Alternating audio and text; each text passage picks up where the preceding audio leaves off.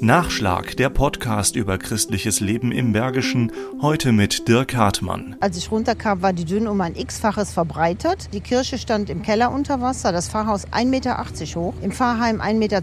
Die Feuerwehr hat gepumpt und hat gesagt, wir geben auf, es kommt mehr rein als raus. Es schwamm alles. Ein Jahr ist das verheerende Hochwasser jetzt her. Anne Brandt vom Pfarrgemeinderat Odenthal hat dort und rund um den Altenberger Dom im Dünntal die Aufräumarbeiten mitorganisiert und bekommt die Bilder nicht mehr aus dem Kopf, vor allem die aus dem Dom. Ich war eigentlich nur entsetzt, weil der Schlamm breitete sich überall aus, war gar nicht mehr zu erkennen, welche Art Boden da war und die Heizungsanlage völlig abgesoffen. Also da war nichts mehr und wir haben Tage gebraucht, um nur anhaltsmäßig den Dreck rauszukriegen, geschweige denn alles andere. Und dann war die meiste Arbeit noch längst nicht getan. Der Altenberger Dom musste über sechs Wochen geschlossen bleiben. Patricia Kaduk aus dem Fahrbüro lief auf Hochtouren. Viel damit zu tun, Gottesdienste umzulegen. Wir haben hier einen Dom, der ist sehr groß. Das ist schwierig, so eine große Gemeinde, beziehungsweise beziehungsweise die Gäste, die halt auch von auswärts kommen, dann in kleinere Kirchen zu verlegen. Viel lieber erinnern sich Pfarrer Thomas Taxacher und Anne Brandt aber natürlich an die Wiedereröffnung Anfang September. Endlich wieder Gottesdienst im Dom. Das war so das Aufatmen und große Freude. In den zwei, drei Wochen, als der Dom wieder aufgemacht wurde, sind viele Untaler auch nach Altenberg gegangen, um das Wunder Altenberg zu sehen. Ähnlich schlimm waren die Zustände in Rösrath-Hoffnungstal an der Sülz. St. Servatius steht unmittelbar am Fluss.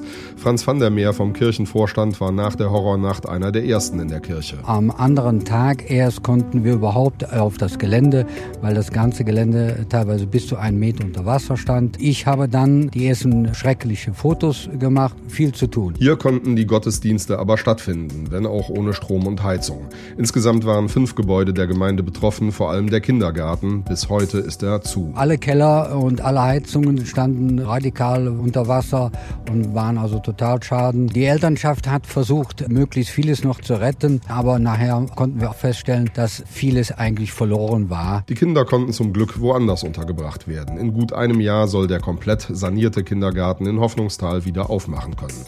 Auch in Altenberg gibt es noch Baustellen. Schlimmer als die Arbeit ist aber bei Anne Brandt der Gedanke an die Zukunft nach diesem angeblich tausendjährigen Hochwasser. Also ich denke schon darüber nach und die Angst davor besteht und ich glaube nicht, dass es ein tausendjähriges war. Ich glaube, wir werden mit viel mehr Naturkatastrophen rechnen müssen.